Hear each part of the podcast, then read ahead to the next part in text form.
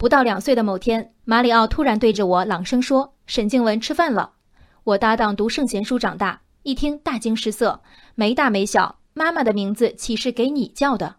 我听了那殷切的呼唤，只觉得十分有趣，答应了第一次，我的名字从此在家里此起彼伏。我希望我的孩子是个什么样的人？有很多种可能，我唯独不需要他孝顺。孝顺的意思是我生你养你，所以你必须无条件依从我。孝顺跟前，父母威严压倒是非正误，不能还嘴，不能反对，不能说理，简直不堪为人。我并非高高在上的赐予者，无需孩子顺从我的意志。在朝夕相处、互相关照中，他爱我，我爱他，两个独立平等的个体共同学会爱。思辨是比顺从更开化的正途。在安徽阜阳，刘女士对自己十八岁的儿子李奥也曾有过各种期待。苦于孩子沉迷上网和厌学，这个暑假，刘女士把李奥送至庐江县一家名为“合肥正能教育”的戒网瘾封闭式特训学校。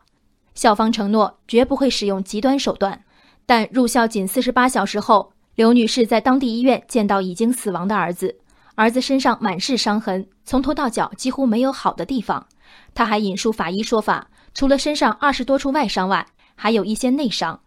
含辛茹苦，痛失刚刚成年的孩子，无法想象的痛，无法原谅的错。这不是第一家出事儿的非法办学的网瘾戒除机构。在二零一六年八月，一篇热转的檄文将数年前曾以电击疗法受到舆论关注的网瘾治疗专家杨永信再次拉回公众视线，绑上治疗床。佩戴抽搐型电痉挛非法设备，从忽悠家长想回家、空腹吃药、上厕所锁门，到执行力不足、挑战杨叔模式，在点评课上带有不接受情绪，触犯八十六条中的任意条，直接电床伺候。狗尚且怕铺上通了电的铁围栏，如此反人类的所谓治疗，当然是有效的。李奥前往的学校也许没有电床，但与杨永信的学校有本质之别吗？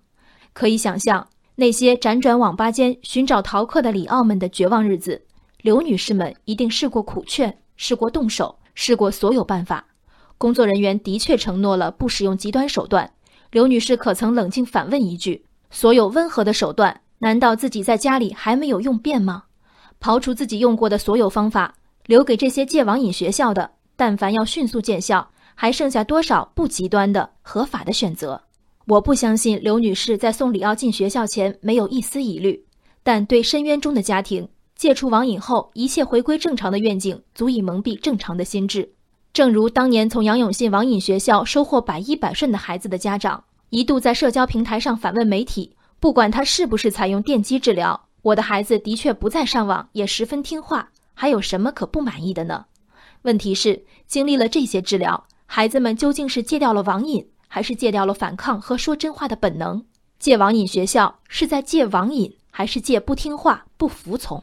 当那些残酷的校门再次打开，不幸者成为冰冷的尸体，即便是幸运的，也被掏空灵魂、榨干亲情、耗尽对世界的信任。